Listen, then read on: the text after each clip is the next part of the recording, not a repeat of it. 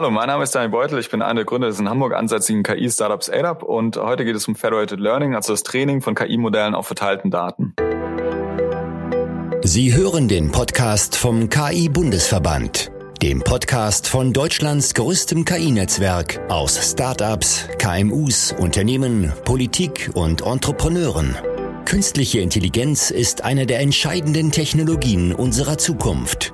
Wir setzen uns dafür ein, dass diese Technologie im Sinne europäischer und demokratischer Werte Anwendung findet.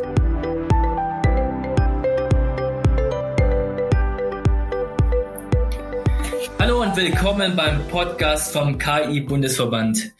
Mein Name ist Tobias Oberrauch, ich bin AI Consultant bei der CGI und stellvertretender Leiter vom KI Bundesverband in Baden-Württemberg. Und mit mir ist wieder der Lukas. Herzlich willkommen. Stell dich auch, kurz vor.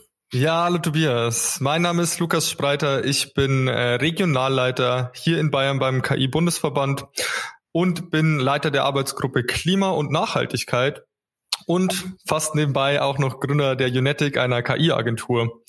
Aber was ist der KI-Verband? Der KI-Verband ist mal wieder gewachsen. Wir sind mittlerweile mehr als 320 KMUs, Startups, Expertinnen und Experten, bei denen die Entwicklung und Anwendung von Technologien auf Basis von künstlicher Intelligenz im Fokus steht. Und für unsere Mitglieder ist der Verband ja einerseits natürlich eine politische Stimme. Ähm, demnächst steht auch wieder unser European AI Forum an. Wir sind Befähiger und Vernetzer schaffen ein Netzwerk zwischen Startups, KMUs äh, und dem Mittelstand und auch ähm, haben vor kurzem unser Investorennetzwerk gelauncht und so versuchen wir, die Innovationen zu treiben. Und was es Neues aus dem Verband gibt, erzählt uns jetzt unser Geschäftsführer Daniel Abu.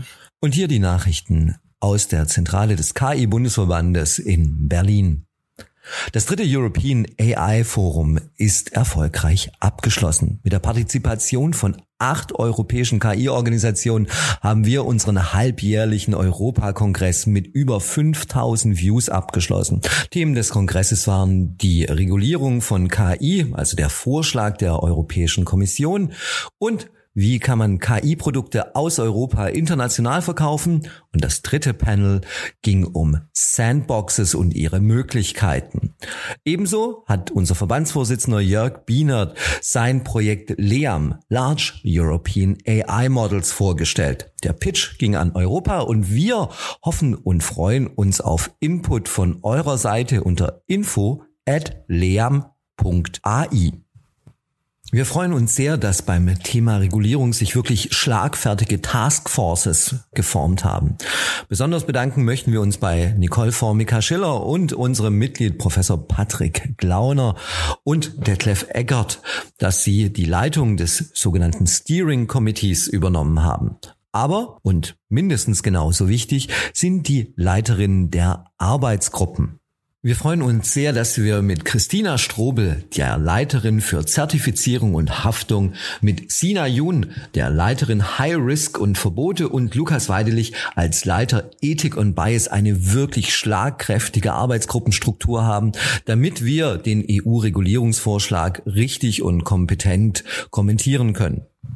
Dafür möchten wir uns recht herzlich bei allen Beteiligten bedanken und wie halt ein Verband so funktioniert. Ohne eure aller ehrenamtliche Tätigkeit könnte dieser Verband nicht existieren und deshalb auch aus der Geschäftsstelle ein herzliches Dankeschön. Ja, vielen Dank, Daniel, für die News. Wir haben jedes Mal einen interessanten Gast eingeladen. Dieses Mal ist es Daniel, der Gründer von ADAP und Entwickler des Open Source Frameworks Flower. Herzlich willkommen, Daniel. Vielen Dank. Ähm, hallo Tobias, hallo Lukas. Ähm, ich freue mich, dass ich heute hier dabei sein darf. Ähm, mein Name ist Daniel Beutel. Ich bin ähm, einer der Gründer des in Hamburg ansässigen KI-Startups ADAP. Wir helfen Organisationen beim Einsatz von KI-Methoden ähm, und dazu zählt unter anderem auch die Entwicklung des Open Source Frameworks Flower. Ähm, Flower ist ein Open Source Framework für sogenanntes Federated Learning. Und was Federated Learning genau ist, da gehen wir mit Sicherheit gleich drauf ein. Ja, am besten jetzt gleich, weil das die Frage brennt mir schon länger unter den Nägeln. Ich höre immer wieder den Begriff Federated Learning. Klären Sie doch einfach kurz auf, was ist denn das überhaupt Federated Learning? Ganz genau. Federated Learning ist ein relativ neuer Ansatz im Bereich des Machine Learning. Machine Learning traditionell hat ja meistens so funktioniert, ähm, dass man die Daten immer erstmal an einer Stelle sammeln muss, bevor man darauf KI-Modelle trainieren kann. Und ähm, das ist in manchen Situationen, in relativ vielen Situationen sogar, wenn man in der Praxis schaut, ähm, eine relativ große Herausforderung, weil die Daten eben ursprünglich ähm, nicht zentral vorliegen, sondern ursprünglich ähm, da, wo die Daten generiert werden, ähm, das ist relativ dezentral. Also was man beispielsweise oft hat, ist, dass ein Nutzer ähm, Daten generiert dadurch, dass er mit der beispielsweise eine, eine Mobile-App auf dem Smartphone interagiert. Da werden lokal auf diesem Smartphone die Daten generiert. Und was man dann in der Regel immer machen muss ähm, oder bisher machen musste, ist diese Daten zentral zu sammeln. Das bedeutet, ähm, die Daten, die auf dem Smartphone generiert werden, beispielsweise die Fotos oder Interaktionsdaten, die werden alle in die Cloud hochgeladen und dann ähm, an einer einzigen Stelle liegen dann diese Daten vor und man kann dann erst ähm, KI-Modelle darauf trainieren. Das ist natürlich in vielen Situationen gar nicht möglich. Ähm, wenn wir mal an GDPR denken, wird, ähm, werden Themen wie Datensammlung immer schwieriger. Aber dann gibt es auch viele andere ähm, Situationen, wo man, selbst wenn man es rechtlich dürfte, die Daten gar nicht zentralisieren kann, weil beispielsweise die Datenmenge auf der Edge viel zu groß ist. Also wenn wir beispielsweise Videokameras haben auf der Edge ähm, oder irgendwelche ähm, oder irgendwelche anderen Sensoren, die große Datenmengen produzieren, dann können wir die Daten nicht ähm, zentralisieren. Wenn wir beispielsweise die Daten in Unternehmen haben oder in verschiedenen Organisationen und diese Unternehmen wollen kollaborieren, dann ist es heute auch sehr, sehr schwierig, da dann ähm, die ganzen Agreements zu finden und sowas, womit man die Daten zentralisieren kann. Also kurz gesagt, Datenzentralisierung ist eine große Herausforderung ähm, für viele KI-Projekte und ähm, für, für ähm, in, in vielen Fällen auch der eine Grund, ähm, warum man das Projekt gar nicht durchführen kann. Federated Learning ist jetzt ein Lösungsansatz. Federated Learning erlaubt es, KI-Modelle auf dezentralen Daten zu ähm, trainieren. Und ähm, wie das Ganze funktioniert, ist eigentlich für, ähm, gedanklich relativ einfach. Ähm, wir hatten bisher die Situation, wo wir all die Daten zentralisieren müssen. Also wir müssen die Daten zum KI-Modell bringen. Und jetzt drehen wir das einfach um und bringen das KI-Modell zu den Daten. Das bedeutet, wir haben das KI-Modell, wir schicken das KI-Modell dahin, wo die Daten ähm, entstehen, beispielsweise auf das Smartphone, beispielsweise zu den Daten, die im jeweiligen ähm, Rechenzentrum des jeweiligen Unternehmens passieren ähm, oder generiert werden. Und dann trainieren wir das KI-Modell dort auf den lokalen Daten ein kleines Stück. Und was wir nachher zurückschicken zum, ähm, zum Server oder zu einer zentralen Instanz, ähm, sind eben nicht die, die Trainingsdaten, sondern was wir zurückschicken, ist nur das trainierte KI-Modell. Und das trainierte KI-Modell enthält dann die Learnings aus diesen lokalen Daten, aber die Daten verbleiben immer dort, ähm, wo sie ursprünglich entstanden sind. Und das macht man dann ähm, über, über verschiedene Teilnehmer in so einem Netzwerk hinweg, also beispielsweise über die Smartphones von verschiedenen Nutzern. Man trainiert jeweils auf den lokalen Smartphones. Das ähm, trainierte Modell schickt man dann von den einzelnen Smartphones zurück zum Server. Und auf dem Server aggregiert man dann all die, all die Modelle zusammen und enthält dann ein globales Modell, das das Gelernte von all den ähm, lokalen Datenmodellen ähm, enthält. Und was wir eben dadurch haben, ist, wir haben ein zentrales Modell. Das zentrale Modell enthält die Learnings von all den lokalen Datensets, aber ähm, wir haben keinen einzigen Datenpunkt in der Cloud gesammelt. Okay, das ist ja wirklich ein sehr spannender Ansatz, der, glaube ich, viele Probleme im Machine Learning Bereich lösen wird, auch vor allem natürlich äh, hinsichtlich der Daten Privacy. Was mich noch interessieren würde, ist denn dieser Ansatz jetzt auch für alle Machine Learning Modelle ähm, geeignet? Also wir haben natürlich irgendwie einfachere, statistischere Modelle, Regressionen bis hin zu tiefen neuronalen Netzen, RNNs, CNNs. Für mich klingt so, als wäre Federated Learning ja so ein mehr so ein konzeptioneller Ansatz, der sich jetzt für all das eignet, oder bin ich da falsch? Genau, grundsätzlich ist Federated Learning ähm, eigentlich relativ orthogonal zu den Machine Learning Ansätzen, die dann lokal verwendet werden. Ähm, das bedeutet, ähm, es ist für sehr, sehr viele Machine Learning Modelle ähm, geeignet. Ähm, es ist gerade vor allem sehr gut geeignet für die ähm, neuronalen Netzwerke, die ja jetzt diesen äh, den neuen AI-Boom ausgelöst haben und die eigentlich heute bei den meisten modernen Ansätzen dominieren. Es gibt Modelle, ähm, für die ist Federated Learning nicht geeignet, ähm, aber das muss man, glaube ich, dann auch im, im speziellen Fall ähm, sich genau anschauen. Aber generell ähm, die meisten Ansätze, die heutzutage auf neuronalen Netzwerken basieren, sind relativ gut für Federated Learning ähm, geeignet. Ähm, die eine Fragestellung, die man natürlich hat, ist ähm, dadurch, dass Federated Learning nicht nur im Rechenzentrum, nicht nur auf Servern stattfindet, ist natürlich auch die Kompatibilität der Modelle ähm, mit den jeweiligen, mit dem jeweiligen Device, auf dem das Training abläuft. Das kann wenn das Training beispielsweise über verschiedene Organisationen abläuft, ähm, dann hat man eine Environment, in der trainiert wird, die ähm, eigentlich eins zu eins dem zentralen Training entspricht. Wenn das Machine Learning jetzt ähm, auf tatsächlichen Edge-Devices wie beispielsweise Smartphones oder IoT-Devices passiert, muss das Modell ähm, und das, die, die Trainingspipeline des Modells natürlich auch mit diesen Edge-Devices ähm, kompatibel sein. Also man denke beispielsweise an den Automotive-Bereich. Ähm, dort werden im Fahrzeug auch viele Daten gesammelt, ähm, die man verwenden kann und, und heute oft nicht, noch nicht verwendet. Ähm, und wenn man dort natürlich auf dem Fahrzeug ein Modell trainieren möchte, dann muss dieses Modell mit der jeweiligen ähm, Hardware, mit dem jeweiligen Hardware- und Software-Stack ähm, dort vor Ort kompatibel sein. Mhm, sehr schön. Ich würde jetzt, wir haben ja jetzt gelernt, was Federated Learning ist. Mich würde ungemein interessieren, wir haben vorher gehört, du arbeitest an diesem Open Source Framework Flower. Und ich würde gerne wissen, was ist es, was macht Flower aus und welches Problem löst ihr denn wie? Genau. Flower ist ähm, unser Framework für Federated Learning Workloads. Flower ist ein Open Source Framework, ähm, also frei verfügbar unter einer ähm, unternehmensfreundlichen Lizenz auch. Und wir nennen Flower ähm, das Friendly Federated Learning Framework. Ähm, es gibt ähm, es gibt ein paar Federated Learning Frameworks, die nutzen meistens ähm, relativ unterschiedliche Ansätze und richten sich an relativ unterschiedliche Zielgruppen. Ähm, generell, was ein Federated Learning Framework ähm, versucht bereitzustellen, ist natürlich ähm, diese Infrastruktur, die man braucht. Ähm, wenn man jetzt einen zentralisierten Machine Learning Workload hat, dann läuft er meistens nur auf einem Server oder auf einem größeren Cluster an Servern ähm, im Rechenzentrum.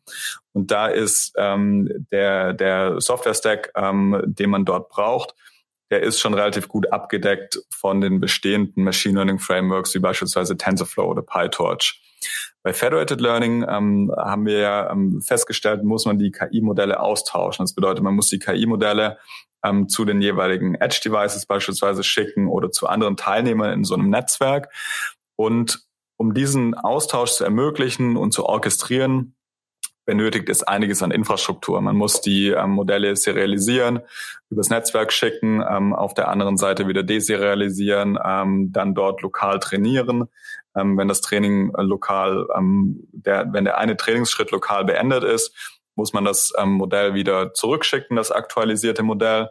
Man muss dazu Konfigurationen natürlich mitschicken, damit der jeweilige Client weiß, wie lange das Modell trainiert werden soll und ähm, welche Hyperparameter beispielsweise verwendet werden sollen. Ähm, dann muss es auf Serverseite Infrastruktur geben, um all diese Modelle ähm, entgegenzunehmen, wieder um all diese Modelle zu aggregieren, um das globale Modell zu verwalten. Und diese gesamte Infrastruktur, die ähm, bietet beispielsweise Flower an. Und ähm, ich denke, was, was an der Stelle spannend ist und was man gerne übersieht, ist, dass ähm, Federated Learning braucht eben nicht nur Skills ähm, der, der Engineers oder der Researchers, die im Bereich des Machine Learning liegen, sondern es braucht genauso Skills, die im Bereich der verteilten Systeme liegen. Und üblicherweise, wenn man Experten hat, dann sind die entweder Experten in dem einen Bereich, im Machine Learning, oder sind Experten in dem anderen Bereich, im, in den verteilten Systemen was diese Systeme eigentlich ohne ein Framework wie beispielsweise Flower ähm, sehr schwer zu entwickeln macht. Ähm, das heißt, man, man muss hier ähm, ganz unterschiedliche ähm, Skillsets zusammenbringen. Ähm, die müssen auf einen Nenner kommen. Und das ist, ähm, sowas von Scratch zu entwickeln, ist eigentlich ein relativ massiver Aufwand. Ähm, ich habe mal über ein paar Ecken das Zitat aus ähm, von, von Facebook, von einem internen ähm, Facebook Director gehört, dass Federated Learning eigentlich nur etwas sei, was, ähm, was Facebook und Google abbilden können, weil sie diese Engineering Skills in-house haben. Ähm, mittlerweile durch ein Framework wie beispielsweise Flower ist das nicht mehr so. Mit Flower ist unser Ziel wirklich ähm, die, die Anwendung von diesen ähm, von Federated Learning und verwandten Techniken wie Federated Analytics zu demokratisieren und jedem zugänglich zu machen. Und Flower im Speziellen wurde hier von der, ähm, von der Community sehr, sehr gut aufgenommen. Und ich glaube, das liegt an den, an den Eigenschaften von Flower, ähm, beispielsweise die Nutzerfreundlichkeit. Flower macht es sehr einfach, solche Workloads zu entwickeln, obwohl, wie wir gerade gesehen haben, einiges an Komplexität da unter der Haube steckt. Flower ist kompatibel auch mit bestehenden Projekten. Das bedeutet, man kann sich ähm, fast ein beliebiges ähm, Open Source Projekt von GitHub nehmen mit einem State of the Art Model im Bereich Computer Vision beispielsweise oder NLP und kann dann mit Flower mit relativ wenig Aufwand dieses Modell ähm, federaten und daraus ein federated System machen. Flower ähm, setzt, legt auch großen Wert auf Skalierbarkeit und wurde von Grund auf so engineert, ähm, dass es wirklich auf große Workloads skalieren kann. Bei Federated Learning hat man teilweise ja einfach sehr, sehr, sehr viele Teilnehmer, ähm, teilweise im Millionenbereich. Und ähm, Skalierbarkeit ist wirklich eine, eine Kerneigenschaft, die nötig ist, um solche Workloads nachher auch in Produktion zu nehmen.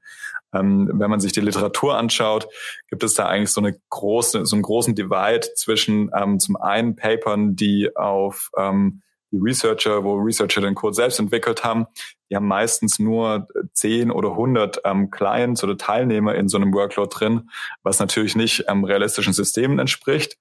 Da haben wir auch gesagt, da müssen wir ähm, eine Lösung dafür bieten, dass auch hier die Research realistischer wird und näher an die, an die tatsächlichen Produktionssysteme rücken kann.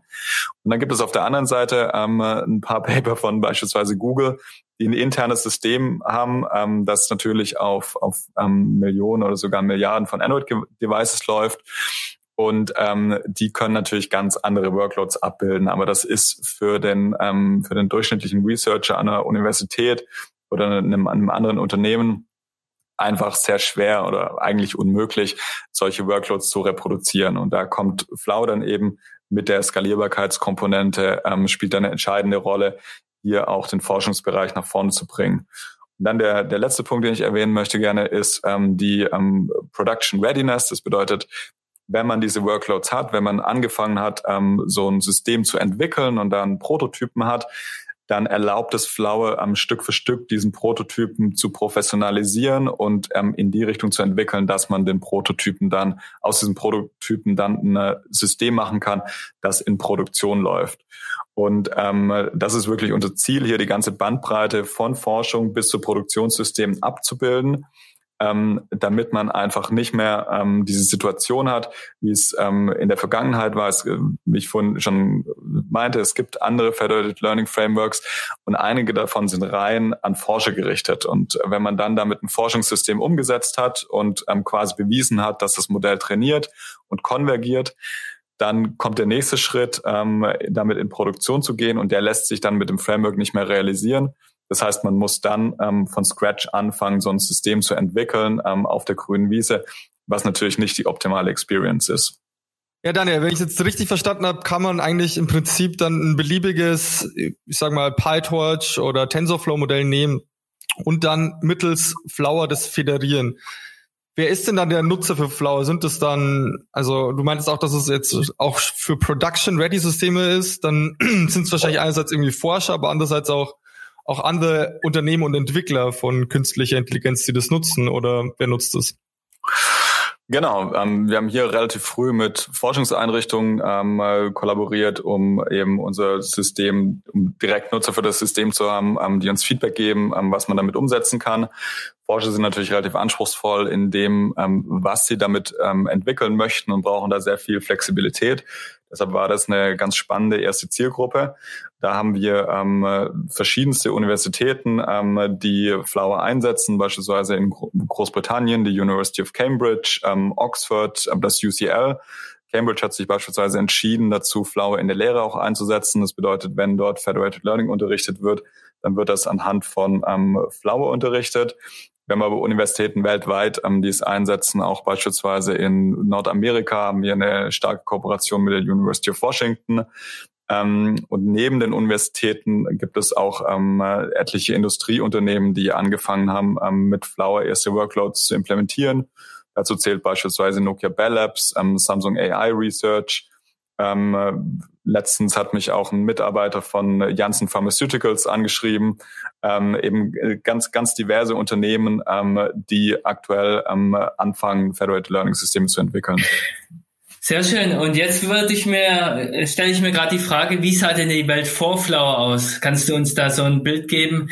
Wie sah es davor aus und wie sieht es jetzt für viele Teilnehmer oder beziehungsweise Nutzer von Flower aus? Ja, ähm, Vorflower, das bedeutet einfach ähm, zentralisiertes Machine Learning. Ähm, das war relativ erfolgreich, ist in relativ viele Bereiche reingegangen, ähm, hat aber, ähm, wie wir vorhin schon festgestellt hatten, ähm, in, in einigen Bereichen ähm, kann man es dann eben doch nicht einsetzen. Und ähm, da möchte ich mal an einem, anhand von einem praktischen Beispiel durchgehen. Ähm, das ist ein Chatbot. Ähm, da sind wir gerade mit einem Unternehmen aus Berlin, BetterHR, ähm, im, im, im Gespräch oder ähm, eigentlich in der Entwicklung ähm, von einem System. Ähm, BetterHR hat einen Chatbot, der bei Unternehmen lokal eingesetzt wird. Das bedeutet, wenn ein Mitarbeiter beispielsweise des Unternehmens eine Frage hat, ähm, dann kann man die an diesen Chatbot adressieren oder man kann einen Chatbot auch im, ähm, für den Kundenservice beispielsweise nutzen. Und jetzt ist es aber so, dass ähm, die Datenmengen, die da innerhalb eines Unternehmens anfallen, die sind oft nicht groß genug, um den Chatbot wirklich gut zu trainieren und ähm, eine sehr, sehr gute ähm, Antwort-Performance bei diesem Chatbot zu erreichen. Und diese Knoten eben, dass die Datenmenge lokal vielleicht nicht ausreichend ist, um ein gutes System zu trainieren, diesen Knoten kann man mit Federated Learning lösen. Ähm, so kann man quasi den Chatbot in mehreren Unternehmen deployen und die Daten, die natürlich ähm, dort generiert werden lokal, sind relativ sensibel. Das bedeutet, ähm, wenn ein Mitarbeiter eine Frage, beispielsweise eine HR-bezogene Frage an diesen Chatbot stellt, ähm, dann sind das Daten, ähm, die das Unternehmen ähm, nicht rausgeben möchte, zu Recht auch. Ähm, und man braucht aber diese Daten, um den Chatbot besser zu machen ähm, und um bessere Antwortraten zu bekommen. Und hier kann eben mit Federated Learning ähm, diese Chatbot über verschiedene Unternehmen und verschiedene Instanzen dieses Systems hinweg ähm, trainiert werden. Dadurch wird der Chatbot besser. Ähm, alle, alle Teilnehmer in diesem Chatbot-Netzwerk profitieren von den anderen Teilnehmern des Netzwerks, ohne dass sie auch nur einen einzigen Datenpunkt selbst offenlegen müssen. Okay, also ich habe jetzt ziemlich viel von den Vorteilen von Federated Learning ähm, verstanden. Also ich kann sozusagen ja das einerseits das Problem des Datenschutzes teilweise lösen, dadurch, dass ich die Daten natürlich auf den Edge-Devices direkt verarbeite und nicht in die Cloud bringen, nicht in die Cloud bringen muss. Und kann natürlich auch Daten von verschiedenen Unternehmen zusammenbringen, was ja viele das Problem haben, dass sie selbst nicht genug Daten haben und man das eigentlich mit Daten von anderen Unternehmen anreichern möchte, aber natürlich nicht kann. Aber gibt es denn auch Nachteile von äh, Federated Learning? Werden irgendwie die Modelle dadurch schlechter oder welche Herausforderungen bestehen denn bei besteht bei Federated Learning? Genau, Federated Learning ist natürlich auch keine Silver Bullet. Ähm, und was man auch dazu sagen muss, ist, dass der Ansatz des Federated Learnings noch ein relativ neuer ist. Der wurde 2016, 2017 das erste Mal ähm, so der breiten Öffentlichkeit vorgestellt. Ähm, es gibt erste Systeme, die damit in Produktion sind. Aber generell ist es noch ein neuer Ansatz und ähm, viele kennen diesen Ansatz nicht. Das bedeutet auch, dass ähm, bei vielen da nochmal eine, ein Umdenken irgendwo stattfinden muss. Aktuell, ähm, wenn man sich eben dessen gar nicht bewusst ist, dass es sowas wie Federated Learning gibt, dass es überhaupt die Möglichkeit gibt, ähm, auf dezentralen Daten zu trainieren, dann geht man natürlich beim Entwurf eines neuen Systems ähm, immer so ran, dass man sagt, okay, der erste Schritt ist, die Daten zu sammeln, ähm, weil man eben diese alternativen Ansätze gar nicht kennt. Und ähm, das ist so eine Herausforderung, die Federated Learning definitiv noch ähm, überkommen muss. Ähm, es ist mit den meisten ähm, Organisationen, mit denen wir uns austauschen, für die ist Federated Learning eben, die hören das zum ersten Mal. Und man muss dann erstmal reingehen und erklären, ähm, was, was steckt da eigentlich dahinter, wie funktioniert das. Und ähm, was natürlich auch dazu kommt, ist ähm, in den Fällen, wo man die Daten zentralisiert hat ähm, und die Datenmenge auch und die Datenqualität ausreichend ist, um ein gutes Modell zu trainieren, ähm, da ist es natürlich einfacher, ein zentralisiertes Modell zu trainieren, weil man eben dort ähm, quasi ähm, auf einem Server oder auf einem Cluster von Servern, die, die nahe beieinander stehen, dieses Modell trainieren kann ohne dass man ähm, beispielsweise die, die Infrastruktur nötigt, die Modelle ähm, mit anderen Devices auszutauschen. Okay, verstehe. Ich habe vorher gehört, dass der Chatbot quasi zu wenige Daten hatte. Da würde mich natürlich brennend interessieren. Ich höre es immer wieder von Kunden, die dann direkt fragen, wie viel Daten brauche ich denn überhaupt, damit es gut funktioniert? Kann man das überhaupt so beantworten? Wenn ja, wäre es natürlich ideal, wenn man das beziffern könnte. Ja, das ist eine, eine absolute valide Frage, aber gleichzeitig auch eine Frage, die natürlich sehr schwer zu beantworten ist, ähm, weil die Antwort eben sehr stark davon abhängt, was für ein Modell man trainieren möchte ähm, und, und, ähm, und, und was das für Daten sind, die da reingehen in das Modell. Das heißt, wenn man ein Computer Vision Modell trainieren möchte ähm, mit, ähm, mit hoch aufgelösten ähm, Images, dann braucht man dafür natürlich eine, eine gigantische Datenmenge, um, um sowas solide zu trainieren.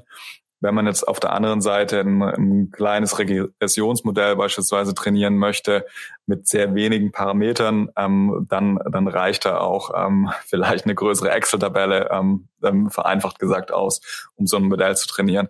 Also das hat weniger mit ähm, dem Ansatz des Federated Learning zu tun, ähm, und sehr, sehr viel ähm, damit zu tun, was für eine Art von Modell man trainieren möchte.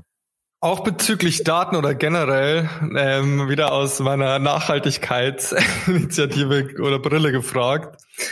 Ähm, ich stelle es mir jetzt so vor, man hat halt verschiedene Edge-Devices, im Fall von Google irgendwie Millionen oder Milliarden an Edge-Devices, auf denen dann überall Modelle trainiert werden und Machine Learning hat ja immer so den, den das Vorurteil, und teilweise stimmt es natürlich, es begründet, dass es sehr viel Energie braucht.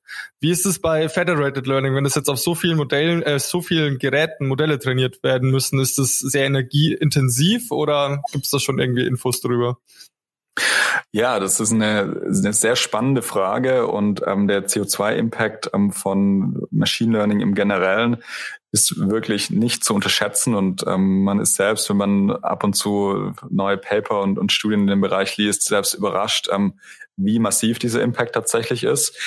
Und ähm, das war eine der Motivationen, warum sich beispielsweise die University of Cambridge ähm, vorgenommen hat, den CO2-Impact von Federated Learning zu quantifizieren. Ähm, das haben sie, ähm, da sind wir auch ein kleines bisschen stolz drauf, natürlich ähm, mit Flower gemacht ähm, und haben ähm, Flower dort genutzt, um Federated Learning auf tatsächlichen Edge-Devices laufen zu lassen und dann den Energieverbrauch auf diesen Devices gemessen und ähm, den mit, mit anderen Sachen ähm, korreliert, um dann eine erste Einschätzung zu bekommen, wie der CO2-Impact ist.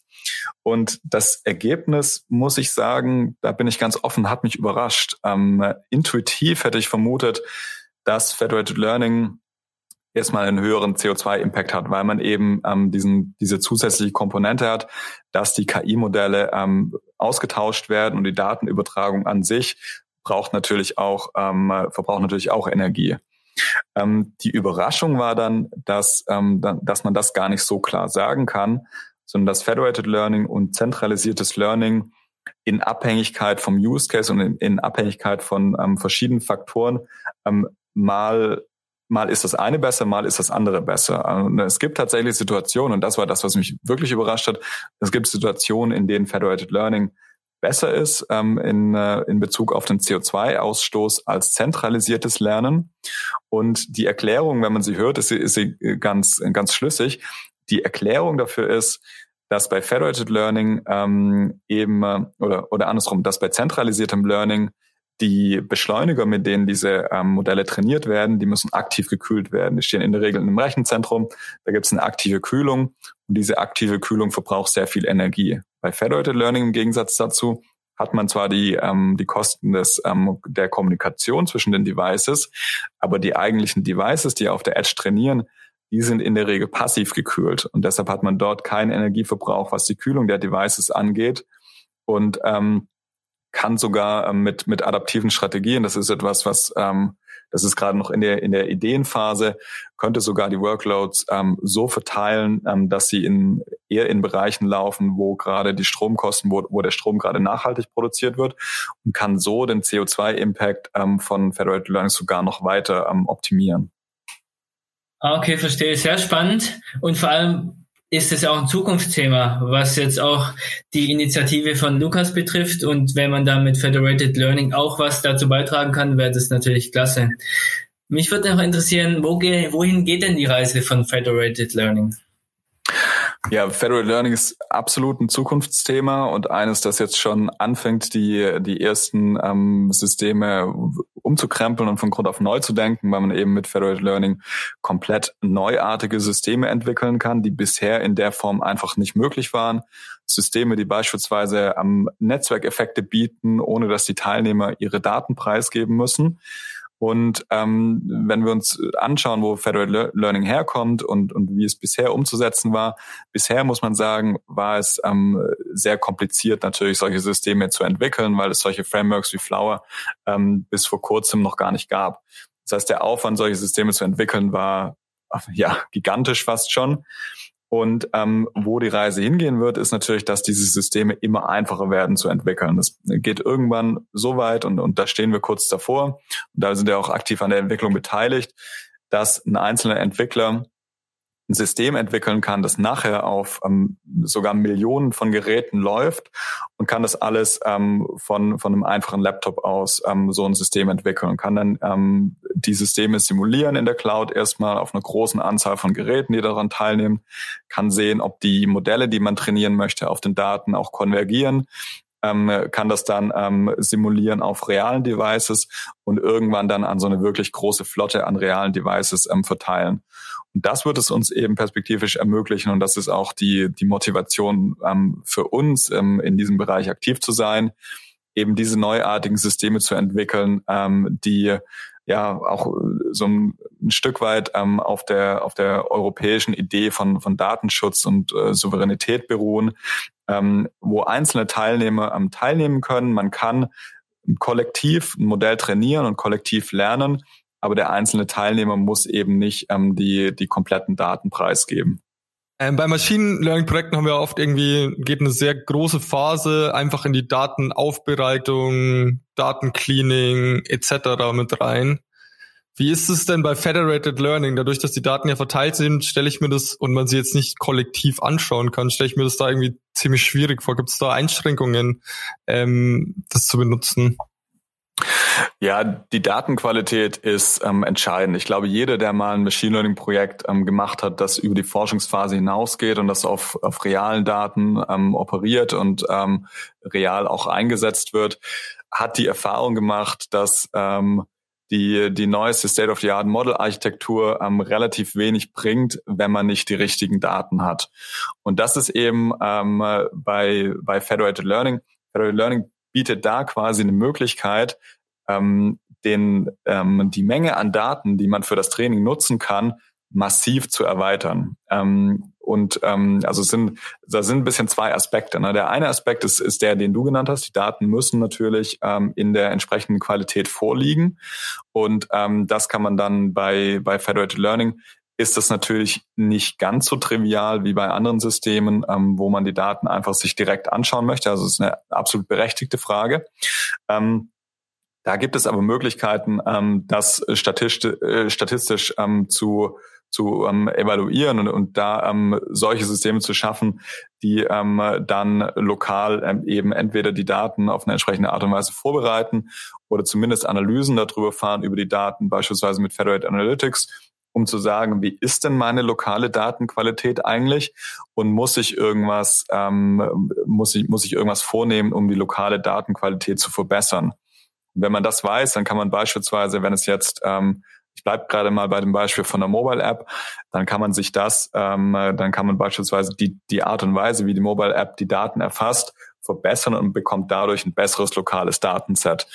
Und dann kommt eben ähm, dieser zweite Aspekt zum Tragen, dass man über Federated Learning ähm, das Datenset, das, das Grunddat Gesamtdatenset, das man hat für das Training, massiv erweitern kann. Und ich glaube, das ist das, was ähm, am Ende den, den massiven Impact haben wird, ähm, nämlich das größere Datenset zu haben, um das Modell zu trainieren.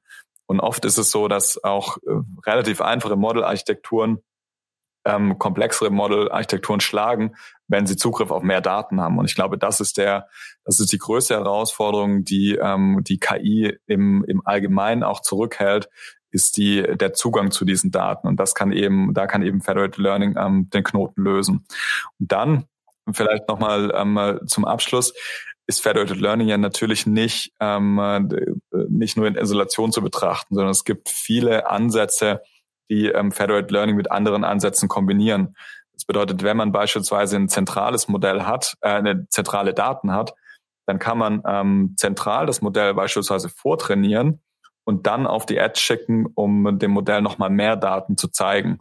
Oder man kann anfangen, zentral mit ähm, synthetischen Daten das Modell ähm, vorzutrainieren und dann ähm, lokal auf den Edge-Devices das Modell ähm, feinjustieren, sodass es besser, besser auf den tatsächlichen Daten performt. Okay, ich sehe schon, die Arbeit für Data Scientists wird nicht weniger. nee, auf keinen Fall. Sehr schön. Super. Vielen Dank für den Einblick. Wer mehr über Flower möcht wissen möchte, schaut einfach auf flower.dev oder dann in den Show Notes. Wer mehr über den KI-Bundesverband wissen möchte oder vielleicht Mitglied werden möchte, die Vorteile hat ja Lukas schon im Intro vorhin genannt. Der geht in, auf den KI-Bundesverband, ki-verband.de, kann sich gerne informieren, an Arbeitsgruppen aktiv teilnehmen. Das war's von unserer Seite. Je nachdem, welche Tageszeit wünsche ich einen guten Morgen, guten Mittag oder guten Abend und bedanke mich bei euch allen für die tolle Session wieder heute und euch noch einen schönen Tag. Danke, ciao. Danke, tschüss. Vielen Dank, dass Sie heute dabei waren. Wenn Sie mehr wissen möchten, besuchen Sie www.ki-verband.de.